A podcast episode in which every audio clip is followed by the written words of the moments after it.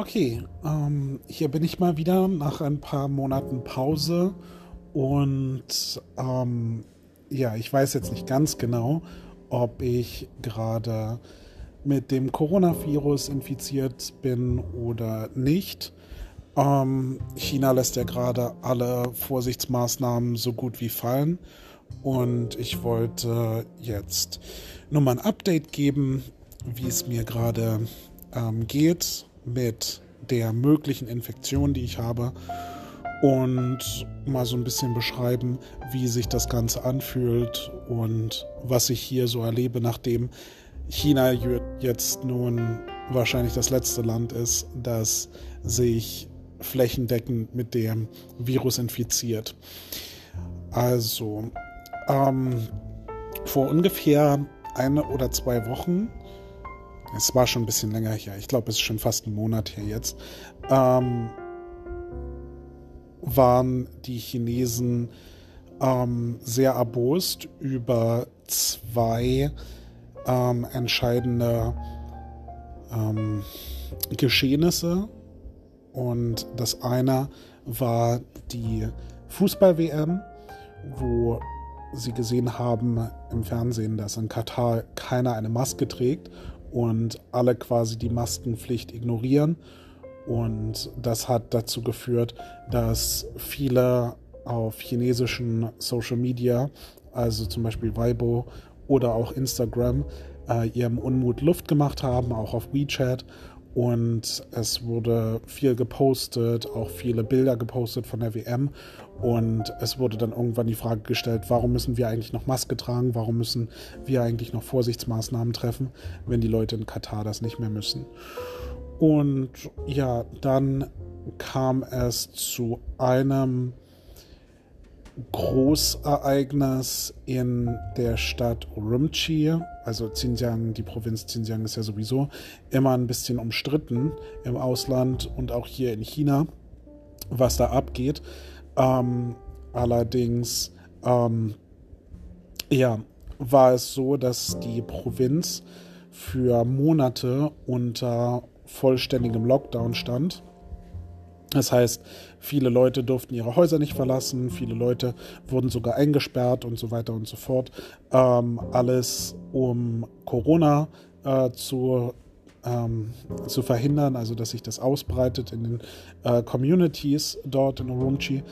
Und dann kam es zu einem Ereignis, das ja auch wieder ein bisschen umstritten ist. Also die chinesische Regierung und chinesische Staatsmedien haben ähm, das recherchiert und haben dann eben herausgefunden, dass es nicht so war, dass die Leute eingeschlossen waren und dann verbrannt sind.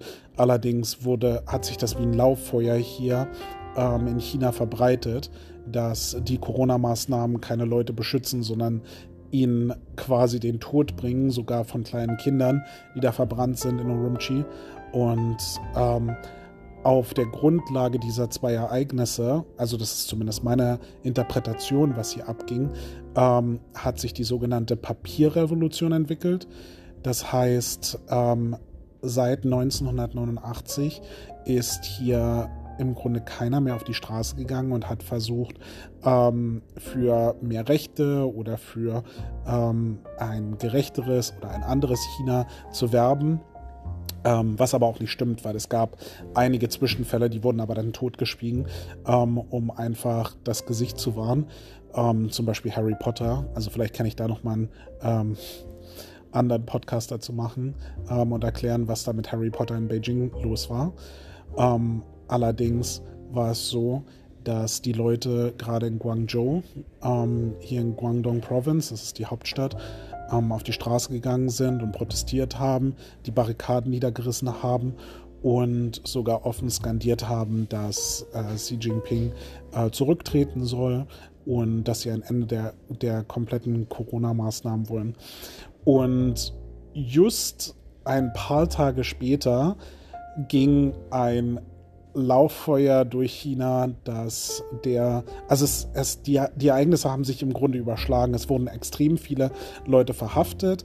aber das hat sich halt rasant ausgebreitet in viele andere Städte, wie zum Beispiel Chongqing, auch Shanghai und äh, Peking, also viele große Städte und hat extrem für Aufsegen, äh, Aufregung gesorgt, ähm, weil das, man das so hier eigentlich überhaupt nicht kannte, dass Leute eigentlich auf die Straße gehen und sogar in den kleineren Städten oder auch in den Städten, hier zum Beispiel in Shenzhen, wo die Leute ja eher nicht daran interessiert sind, irgendwie politisch was zu ändern, sondern eigentlich mehr daran interessiert sind, Geld zu verdienen. Und ähm, alles, was ihnen quasi Geld bringt, würde ähm, ja ist quasi gerechtfertigt hier. Also es ist Shenzhen ist eine sehr kapitalistische Stadt, ähm, gerade jetzt in dieser Zeit.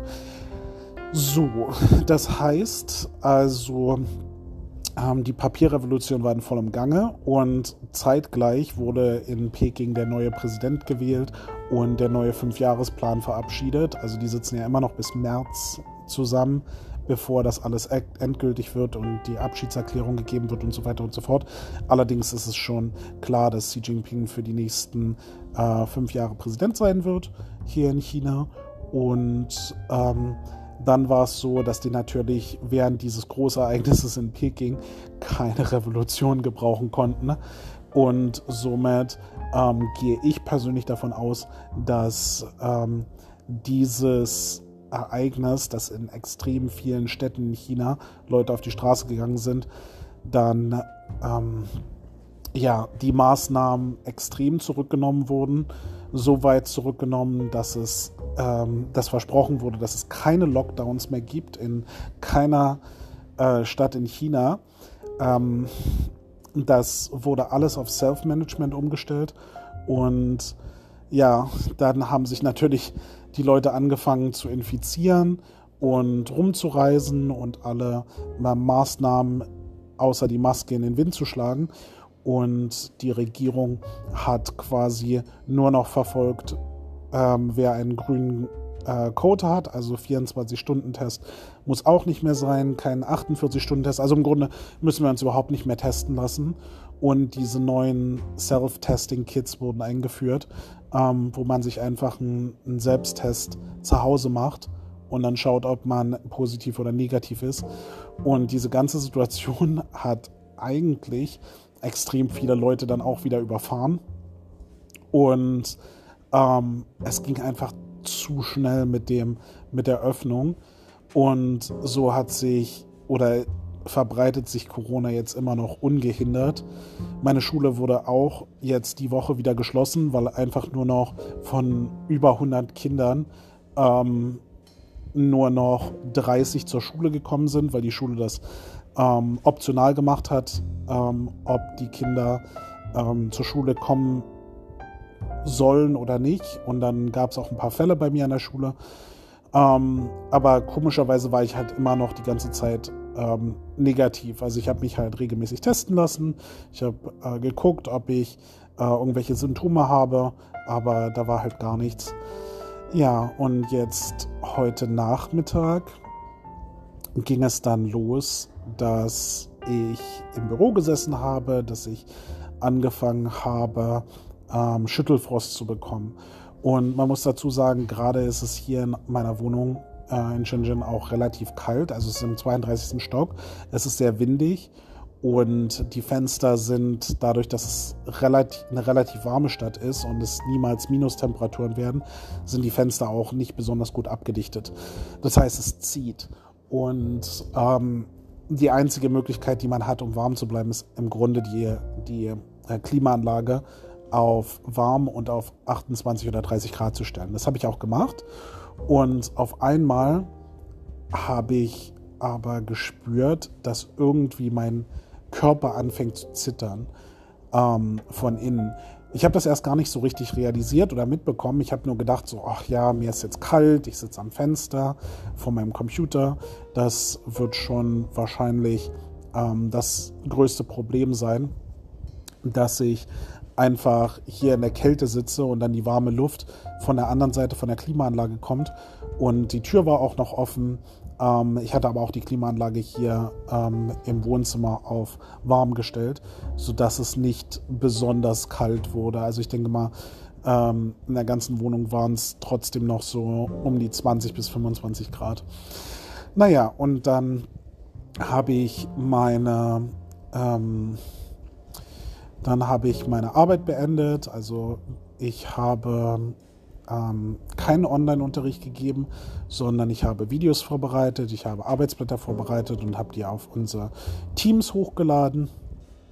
Also das ist eine Software, wo Lehrer mit Schülern Microsoft Teams ähm, sich äh, verbinden können und da entsprechend ähm, Aufgaben hochladen und die Schüler können die dann erledigen, wenn sie äh, dafür Zeit haben oder wenn das angesetzt ist von der Lehrkraft und dann ähm, kann man das quasi ähm, korrigieren, wann auch immer man möchte. Ja, und äh, ich habe angefangen zu zittern, extrem zu zittern, dass ich dann, nachdem ich mein Video abgedreht hatte, ähm, gleich ins Bett gegangen bin und ich habe mich hingelegt, ich habe ähm, die ähm, ich habe mir, ich habe die Klimaanlage natürlich im Schlafzimmer dann auch auf äh, 6 Grad, Quatsch, auf 6 Grad, auf 30 Grad gestellt und ähm, habe mich dann mit drei Decken zugedeckt. Und dann nach einer Weile habe ich ein bisschen weniger gezittert und ähm, ich hatte schon so einen Verdacht, dass ich wahrscheinlich mich mit Corona infiziert habe. Allerdings hatte ich am Morgen einen Test gemacht einen Selbsttest und der war negativ. Also ähm, habe ich gedacht, es kann eigentlich kein Corona sein. Ähm, und dann, ähm, ja, eine ganze Weile verging. Ich habe auch ein bisschen geschlafen, ich glaube so eineinhalb oder zwei Stunden. Und dann, als ich aufgewacht bin, ging es mir halt immer noch nicht besser. Also ich habe halt trotzdem immer noch diese, die Muskelschmerzen gehabt. Ich habe mich ähm, extrem schwach gefühlt ich fühle mich immer noch jetzt, jetzt ist es gerade ähm, mitten in der Nacht, also um zwölf die Nacht, und ich fühle mich halt immer noch extrem schlapp und ausgelaugt. Und ähm, ich habe ein paar Tabletten genommen, also Ibuprofen, drei Stück, 600 Milligramm. Ich weiß, es ist eigentlich zu viel, aber dadurch, dass ich relativ groß bin mit 1,94, sollte das eigentlich okay sein.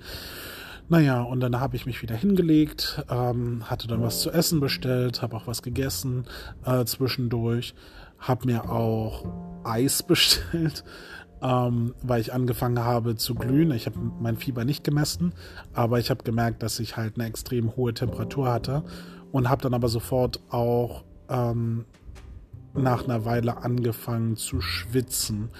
Und jetzt ist es erträglich. Also ich habe immer noch dieses, es ist kein inneres, es ist kein Schüttelfrost, aber es ist so was ähnliches. Also es ist wie das, ähm, ich weiß nicht, wie ich es beschreiben soll. Also es fühlt sich an, als würden meine Arme innerlich so ein bisschen Schüttelfrost haben, aber es fühlt sich auch so ein bisschen gut an. Also es ist wie ein, ich, ich kann es, ich kann es gerade gar nicht beschreiben. Also es, es fühlt sich ähm, doch schon ähm, schmerzhaft an, aber es ist im Grunde wie ein harter Muskelkater, der mm, mit Schüttelfrost gemixt ist, also mit einem leichten Schüttelfrost gemixt. Ähm, ich weiß nicht, ob das Sinn macht, ähm, was ich hier gerade erzähle. Naja, und ja, jetzt liege ich halt, wie gesagt, gerade auf der Couch. Ich habe die ähm, Klimaanlage hier über mir an äh, mit 28 oder 29 Grad und ich fühle mich halt gerade relativ gut in der Wärme. Allerdings habe ich auch immer so Phasen, wo die Wärme mir zu viel wird. Dann lege ich mich auf die andere Seite und dann, ähm, dann genieße ich quasi die Kälte von der anderen Seite der Couch, ähm, bevor ich mich wieder unter die äh, Klimaanlage lege. Ich weiß nicht, ob ich jetzt schlafen kann Allerdings werde ich es dann demnächst mal probieren, mich hinzulegen und ein bisschen zu schlafen. Und dann schaue ich einfach, wie es mir dann morgen geht und ob sich das ein bisschen gebessert hat oder ob es immer noch so schlimm ist. Und dann hoffe ich einfach, dass es mir morgen wieder besser geht oder dass ich zumindest mal ähm, positiv teste. dass ich weiß, dass es Corona ist. Ähm, weil das macht mir gerade auch ein bisschen Sorgen, was ich eigentlich habe, wenn ich gerade so einen Schüttelfrost habe, aber es ist kein Corona. Okay, danke fürs Zuhören und ich wünsche euch eine gute Nacht und dann hoffentlich bis morgen.